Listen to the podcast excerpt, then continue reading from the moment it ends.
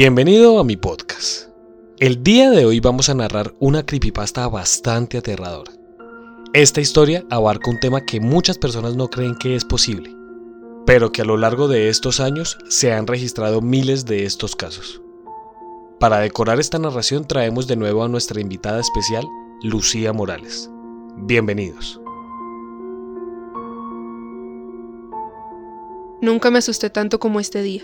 Pero ¿cómo puedo hacer entender a la gente que no fue mi culpa? Mi amiga está poseída por cinco demonios.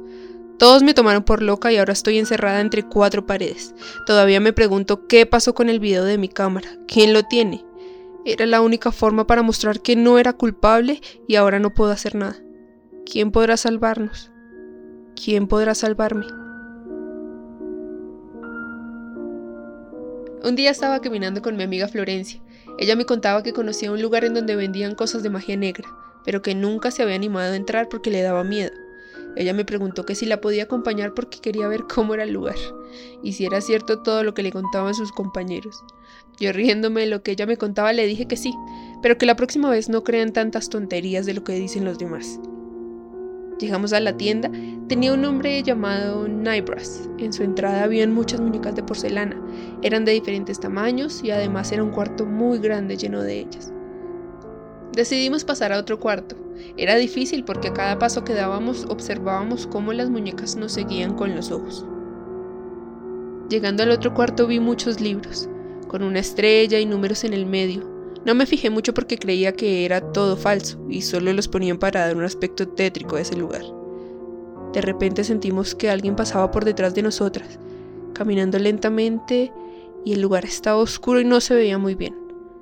Nos dimos la vuelta y vimos a un hombre muy viejo. Tenía una túnica de color azul oscuro y caminaba medio encorvado.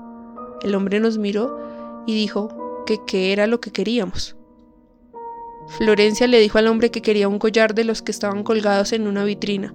El hombre fue caminando y le preguntó cuál de todos eran los que se iba a llevar. Ella le dijo que quería ese que parecía que tenía una víbora en una cruz. El hombre se sorprendió, miró a Florencia y le dijo que ese collar llevaba con él mucho tiempo, casi 23 años, y en todo su tiempo nunca nadie se sintió atraído por él. Él decidió regalarle el collar y nos dijo que ya estaba por cerrar. Cuando salimos de esa habitación, observamos que todas las muñecas tenían manchas en la cara, como si estuvieran llorando. Nosotros pensamos que el hombre lo hizo para que nos diera miedo. Al salir sentimos como un llanto de una mujer, como si estuviera sufriendo, pero no le dimos importancia y nos fuimos. Flor me invitó a quedarme en su casa ese día, para que molestemos y veamos películas. Le dije que sí. Creo que fue la peor decisión que tomé en mi vida. Llegando a la noche veo a mi amiga usando ese collar que le regalaron.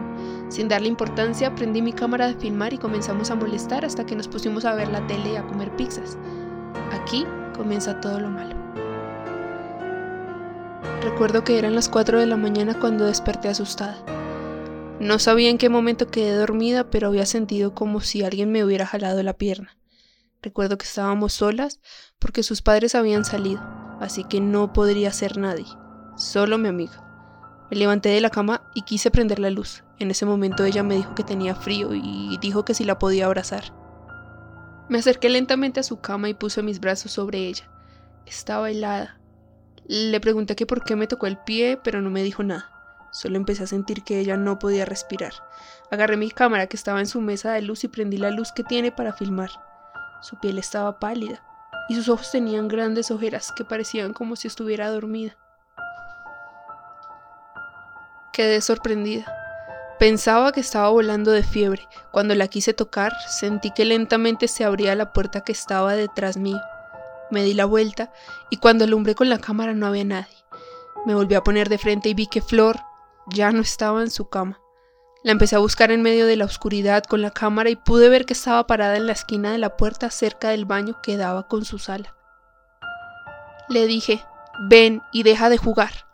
Ella me miró seria, hizo una sonrisa, levantó su mano y agarró uno de sus dedos. Me respondió diciendo que esto era lo último que iba a ver de su amiga.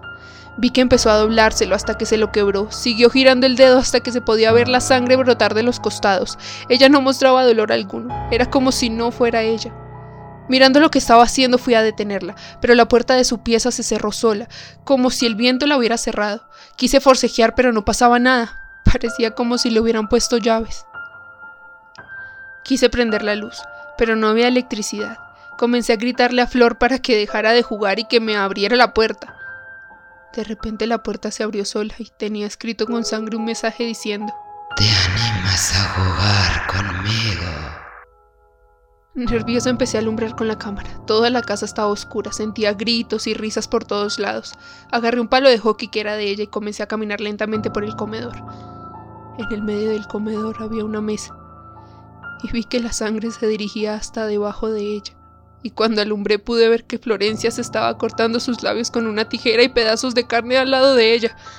Tenía un ojo sangrando y cortadas en las orejas. Me miró fijamente y me dijo, ¿Te gusta cómo se ve tu amiga? Ahora es más linda. Sorprendida por lo que estaba pasando, quise creer que todo esto era un sueño pero al ver que ella se estaba acercando corrí hasta donde estaba el baño a refugiarme. Sentía que golpeaba muy fuerte la puerta y que empujaba con una fuerza impresionante. Metía sus dedos sin uñas y su lengua por debajo de la puerta. Cuando me estaba a punto de dar por vencida, siento que alguien entra en la casa. Eran sus padres con su hermano menor. Al sentir el grito de la madre decido salir rápidamente pero no los encuentro.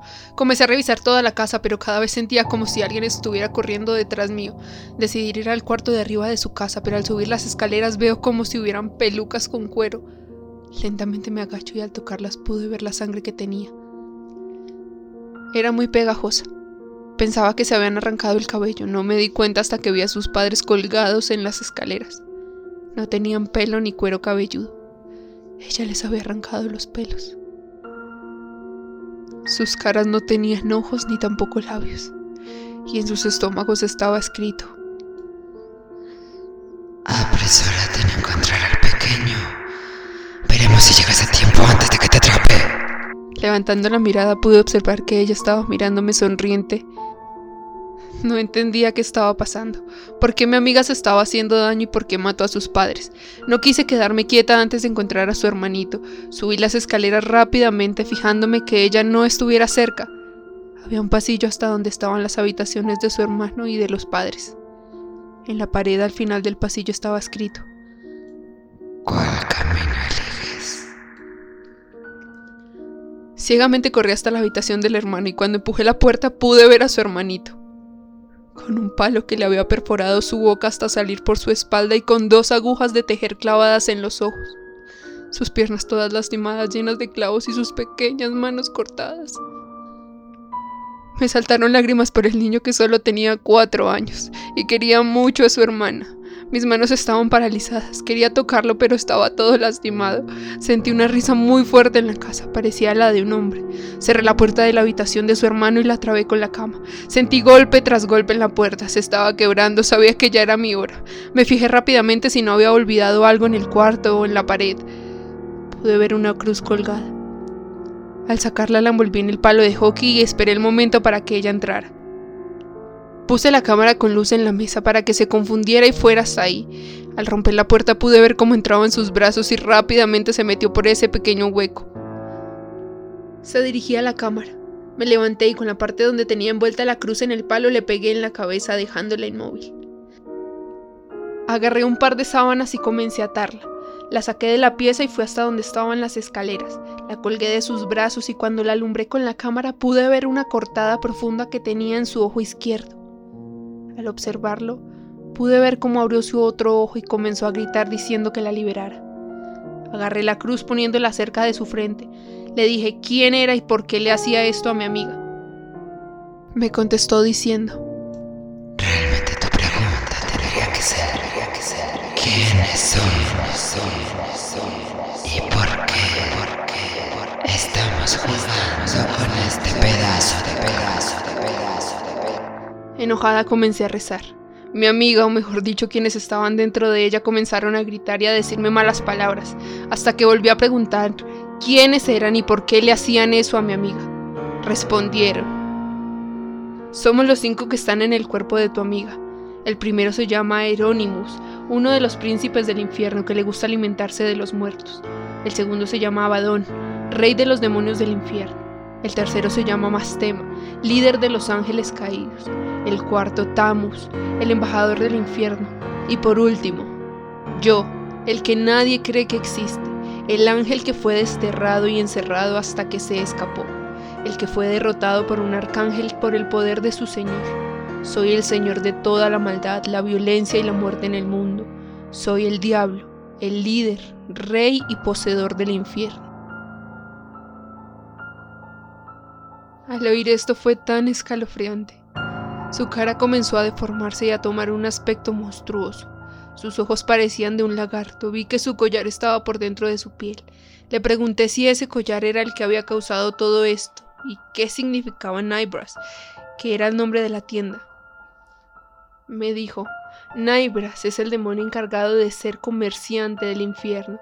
Fue el demonio que nos regaló ese collar. Además fue el que hizo que tu amiga se fijara en ese collar en el cual estábamos nosotros, esperando un cuerpo para matar gente. Y cuando la posesión está completa, el collar empieza a entrar por dentro de la piel de la persona hasta unirse. Después nada ni nadie la puede salvar a menos de que quieras matar a tu amiga. Agarré fuertemente el palo y me puse a pensar. Me saltaban las lágrimas, pero era la única forma de detener y que ella pudiera descansar. Sentía las risas de los demonios burlándose. Ya había tomado mi decisión. Matarla para que esos demonios no le hagan ni tampoco hagan más daño a nadie. Fui hasta la cocina y agarré un cuchillo. Lo puse en su cuello y cuando estaba a punto de cortarle la garganta entraron por la puerta un par de personas. Me tiraron y comenzaron a golpear. Era la policía. Vi a mi amiga colgada y comenzó a gritar. ¡Suéltenme! ¡Está loca! Mató a mis padres y a mi hermano. Quedé congelada. No podía creerlo. Los demonios estaban haciendo pasar por mi amiga. Negué todo. Dije que estaba poseída y que trataran de acercarle la cruz a la cabeza o que miraran el video. Pero no me creyeron. Me apuntaban en la cabeza con un arma y me decían que si volvía a hablar me iban a pegar un tiro. Y no, que no había ninguna cámara. Salí de la casa y pude ver a todos los vecinos. Me tiraban piedras, mis padres decían que era una vergüenza y nadie sabía nada. No tenía la culpa. Me subieron a la patrulla y en otra iba mi amiga, o mejor dicho, ellos. Al llegar a la comisaría me golpearon hasta quebrarme un brazo, una pierna y me metieron a la celda, mientras que mi amiga estaba sentada, siendo atendida por los médicos que estaban en la comisaría. Comencé a gritar que estaba poseída, pero no me hacían caso. Ahora solo faltan unos minutos para la muerte. Estoy lastimada, inmóvil. ¿Qué puedo hacer? No me creyeron cuando les avisé. Se acaba de cortar la luz. Siento a esos policías gritando y disparando. Quise advertirles, pero no importa. Nada cambiará. Cuando me fijé en la ventana de la puerta, pude ver su cara, que estaba mirándome. Se corrió rápidamente y comencé a oír pasos cada vez más fuertes hasta que dejaron de sonar los pasos, y entre medio de la oscuridad de la celda, una luz se veía. Mi cámara estaba dentro prendida y filmando sentada. Sentí una mano muy fría en mi hombro y la otra en mi garganta. En la oscuridad se sentían las palabras que me decían. Tienes miedo a jugar. Si usted quiere estar enterado de todo lo que pase en este podcast, síganos en Instagram como arroba Colombia Paranormal Podcast. Y recuerde que desde enero vamos a estar transmitiendo desde Twitch. Puede buscarnos como arroba Colombia Paranormal 01. Muchas gracias por pasar por este podcast. Soy Cristian Díaz y nos estaremos encontrando en otro caso misterioso de la Colombia Paranormal.